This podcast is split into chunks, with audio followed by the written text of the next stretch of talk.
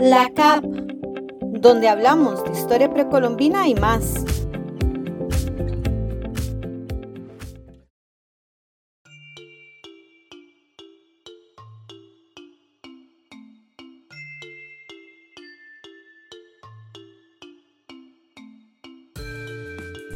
Bienvenidos, estamos de vuelta con un episodio más de nuestra serie especial La CAP y Ciag en Acción, donde podrán informarse de primera mano de las novedades en el quehacer arqueológico narradas en la propia voz de las personas investigadoras.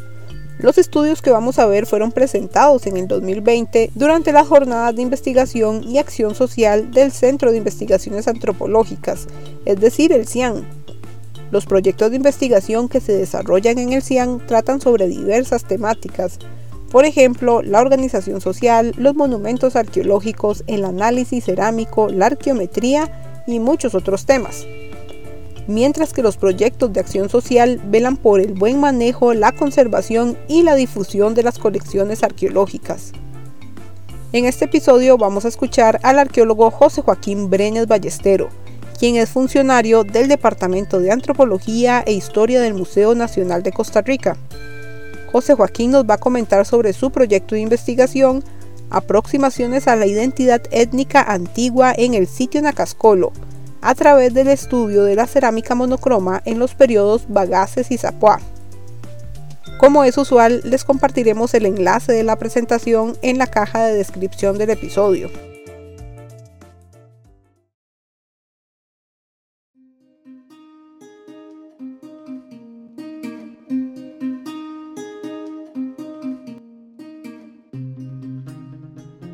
Yo les voy a presentar un resumen de mi tesis de licenciatura. Uh, primero que nada, es importante ubicar espacialmente el sitio en Acascolo. Este se ubica en la Bahía Culebra, en Guanacaste. Y bueno, esta zona es característica porque probablemente tuvo ventajas en la época precolombina debido a su forma cerrada, la cual pudo contribuir a estrategias de defensa. También su inmediato acceso al mar pudo contribuir a la obtención de recursos marinos para la alimentación y para la elaboración de objetos y a la vez beneficiar el comercio o intercambio con otras zonas de Costa Rica o a larga distancia. Para mi investigación se tuvo como objetivo general conocer las expresiones identitarias plasmadas en la cultura material asociadas a las estructuras elegidas y expresadas en las prácticas cotidianas, para acercarse al entendimiento de la identidad étnica en el sitio Nacascol. Y como preguntas de investigación se manejaron tres, presenta la cerámica monocroma de los contextos culinarios del sitio Nacascoro, cambios o continuidades entre los periodos Bagasis y Zapoa, cómo se evidencian y cuáles son esos cambios o continuidades, y cómo esos cambios o continuidades pueden ser vinculados a identidad, e indicadores de identidad étnica. Ahora paso a mencionar algunos antecedentes arqueológicos sobre la Gran Nicoya y la Bahía de Culebra, los cuales tienen relación directa con nuestra investigación sobre la identidad étnica antigua, antigua en Nacascolo. En primer lugar, es importante mencionar eh, algunos antecedentes arqueológicos sobre la Gran Nicoya y la Bahía Culebra, los cuales tienen relación directa. En primer lugar, es importante mencionar que cuando comparamos la información que tenemos sobre los periodos Bagasis y Zapoa, se notan diferencias en el registro arqueológico, como cambios en las prácticas funerarias, en la dieta, en la elaboración de objetos, como la cerámica o la lítica, en las pautas de asentamiento, entre otros. La interrogante ha sido por qué se dieron esos cambios y si estos tuvieron relación a la inmigración de mesoamericanos ubicada por la arqueología cerca del 800-900 después de Cristo. Ah, respecto a este tema, se tienen fuentes primarias escritas por cronistas europeos como Gonzalo Fernández de Oviedo y Fray Juan de Héctor Quemada, quienes indican que los indígenas que se ubicaron en lo que hoy se conoce como Gran Nicoya provenían del actual México. Asimismo, mencionan que cuando se les preguntó a los indígenas sobre su origen, estos les comunicaron que no son naturales de esta tierra, sino que sus predecesores vinieron a, esta hacía mucho tiempo. Asimismo, tenemos datos provenientes de diversas disciplinas como la lingüística, la historia y la arqueología, las cuales respaldan la presencia de estos grupos migrantes desde antes del contacto e incluso en el siglo XVI.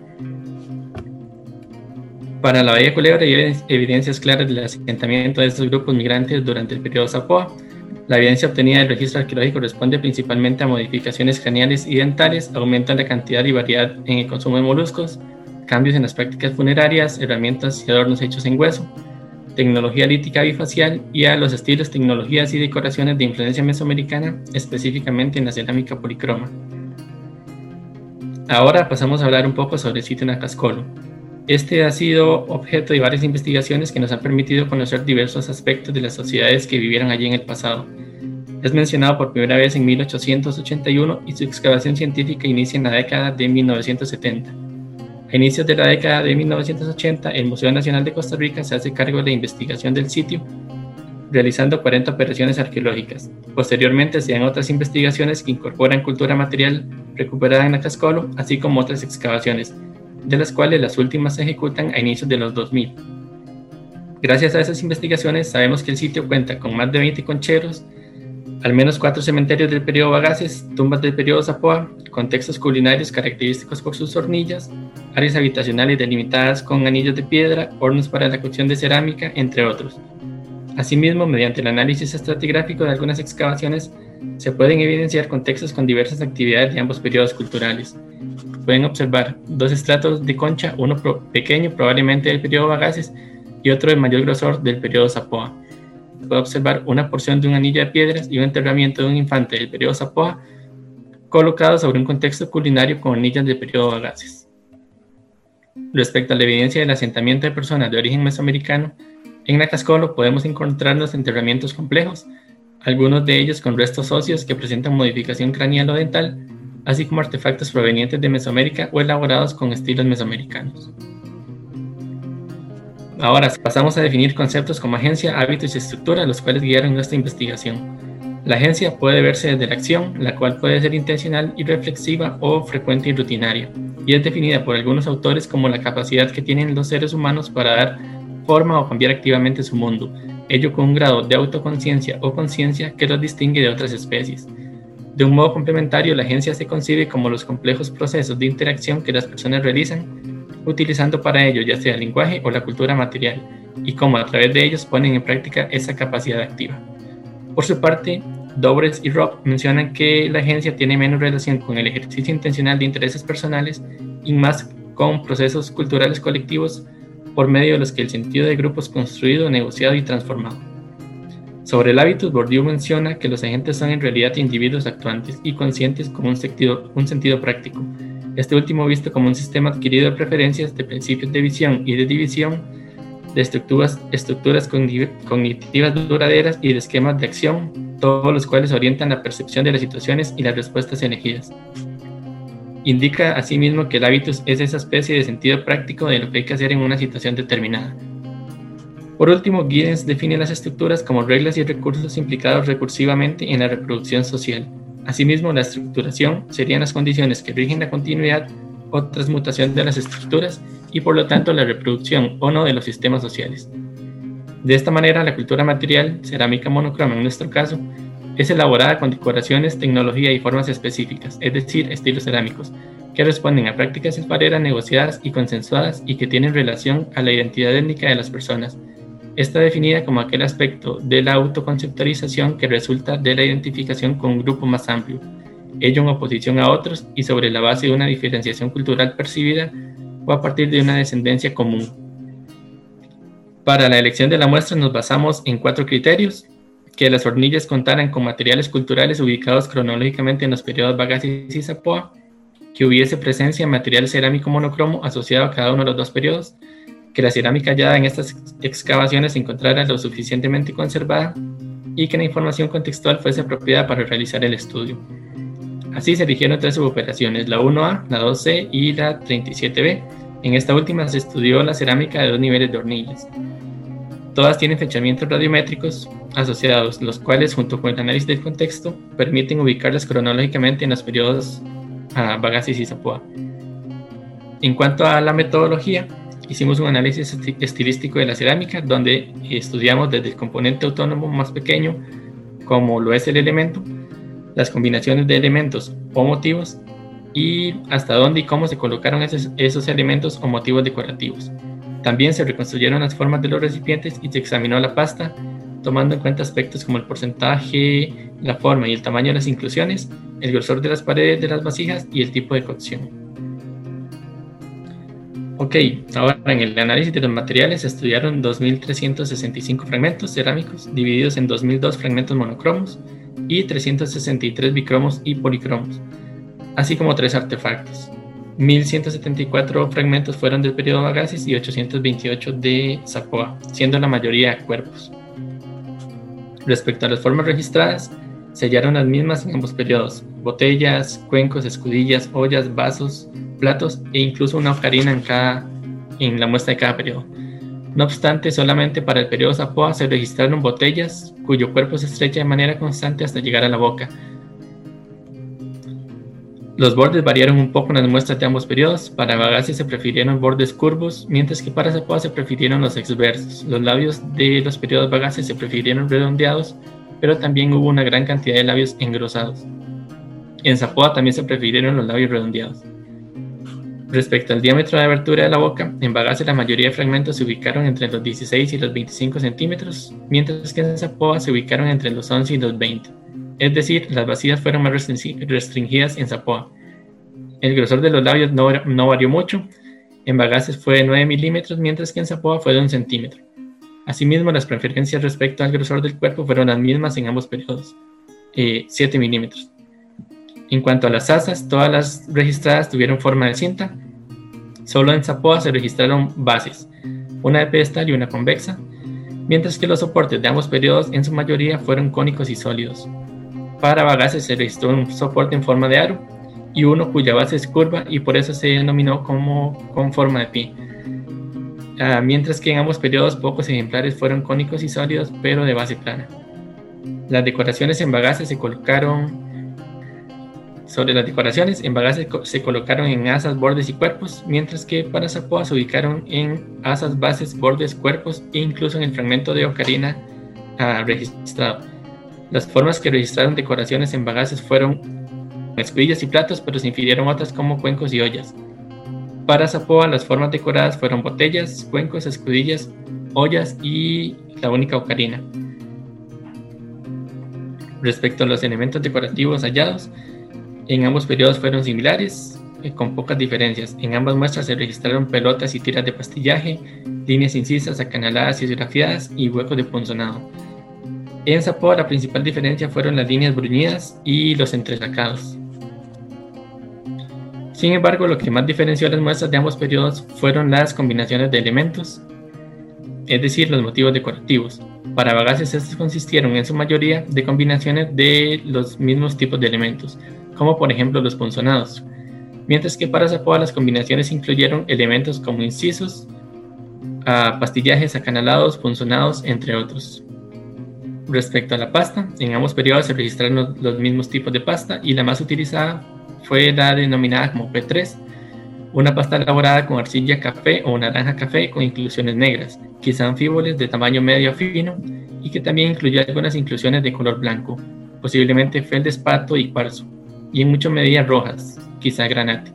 En ambos periodos se prefirieron las inclusiones de tamaño medio en porcentajes bajos, esto según la tabla Amstrad.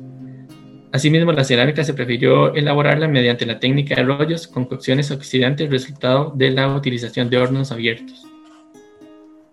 Los resultados permiten afirmar que efectivamente hay cambios y continuidades en el registro arqueológico.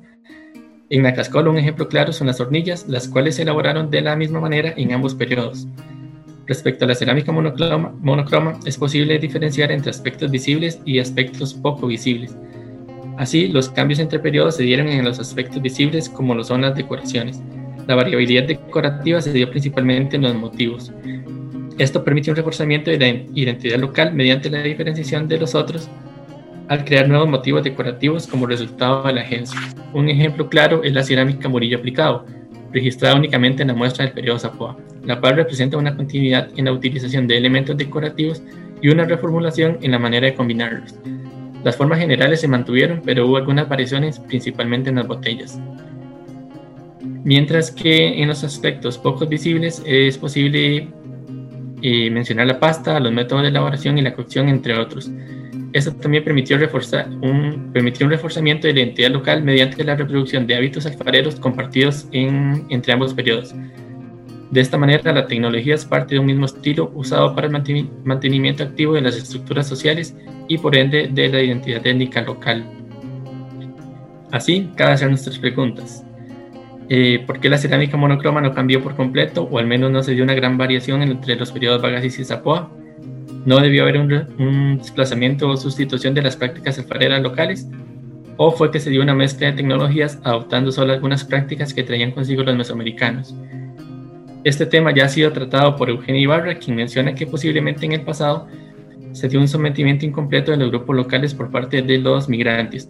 De esta manera creemos que ese sometimiento se dio en aspectos importantes para los inmigrantes como la religión o las prácticas funerarias, mientras que otros aspectos menos importantes para ellos, como la elaboración de la cerámica monocroma, no fueron impuestos y se permitió que los grupos locales, locales lo hicieran a su manera. Así, esas prácticas fueron valiosas para esos grupos locales al transmitir su identidad. Asimismo, creemos importante diferenciar entre imposición, aprovechamiento y adopción, aspectos que implican una transculturación. Así creemos que hubo aspectos que fueron impuestos, como las prácticas funerarias, como ya se dijo, otros que fueron aprovechados por sus ventajas, como la dieta o el lenguaje, y otros adoptados por simple interés local, como la modificación corporal.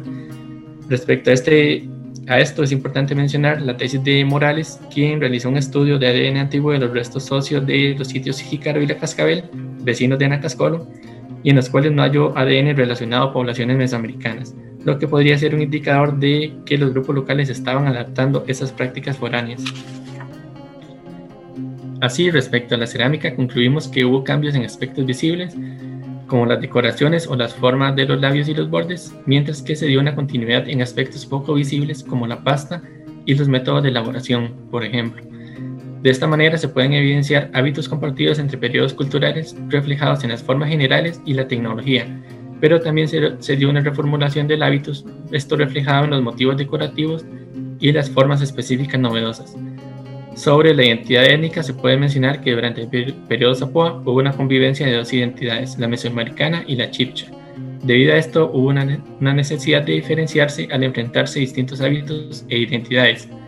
Así, tanto la variabilidad como la homogeneidad en la cerámica monocroma reforzaron la identidad de los grupos locales, mientras que el interés mesoamericano se dio solo en aspectos que a ellos les parecieron relevantes. La investigación permitió conocer que hubo una decisión de diferenciarse a través de la reproducción de sus hábitos, esto como resultado de la agencia grupal. Así, producir y usar cerámica monocroma estilo inciso grafiado aplicado permitió la identificación grupal con poblaciones locales. Creemos que definitivamente se dio una transculturación y que la identidad local varió de acuerdo al contexto, es decir, como resultado de la situación sociopolítica que se estaba dando en ese momento. También sobre la cerámica podemos mencionar que las formas y las pastas fueron útiles para cumplir con las propiedades de desempeño necesarias para los contextos culinarios. Las formas no fueron exclusivas de contextos culinarios ni del sitio Nacascolo, ya que se han hallado en otros contextos y otros sitios arqueológicos de la Gran Nicoya, lo que implica que el proceso de diferenciación étnica involucró otros lugares de, de esta región. Los recipientes fueron más voluminosos en el periodo Bagaces, lo que nos permite preguntarnos si en dicho periodo hubo más población concentrada viviendo en Nacascolo y bueno, por su parte, como ya se dijo, los motivos decorativos fueron los que diferenciaron ambas muestras. Relacionado a esto, podemos decir que las poblaciones, las combinaciones de, elementos fueron usados en el periodo Zapoa para transmitir mensajes identitarios, esto a través del estilo inciso grafiado aplicado, el cual fue utilizado como un instrumento para la diferenciación étnica y representado principalmente por el tipo cerámico murillo aplicado. Por último, es importante mencionar que en Nacascolo hubo una identidad étnica afín durante al menos mil años, con la cual se produjo una cultura material homogénea, tal como lo dictaba el hábitus, ya que no hubo, no hubo necesidad de resaltar su identidad. No obstante, producto de la inmigración, sí se dio esa necesidad, lo que a la vez produjo un fortalecimiento de la identidad local, esto a través de la reproducción y la reformulación del hábitos y la estructura social mediante la elaboración de cerámica monocroma con formas y decoraciones relativamente novedosas, pero tecnológicamente homogéneas. Así, la cultura material del, del periodo Zapoa fue utilizada como un vehículo para transmitir identidad, ya fuera foráneo o local. Esto a través de la cerámica monocroma en el caso de los grupos chipchas y, por ejemplo, la cerámica policroma en el caso, en el caso de los grupos mesoamericanos.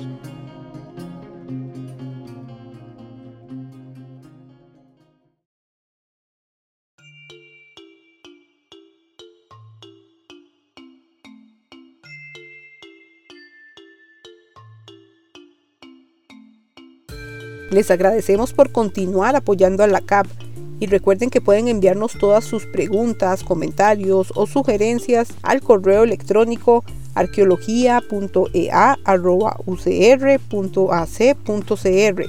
También pueden dejarnos comentarios o sugerencias en la plataforma de Spotify. Y por favor no olviden regalarnos un me gusta en cualquiera de las otras plataformas. Estamos en Apple Podcasts, Radio Public o Google Podcasts. Nos vemos muy pronto.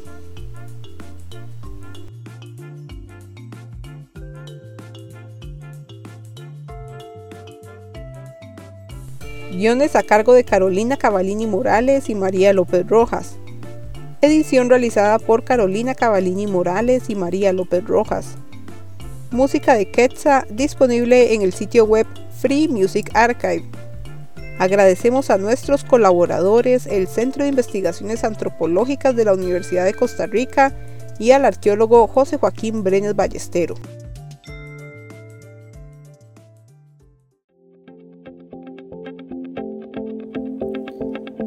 La CAP, donde hablamos de historia precolombina y más.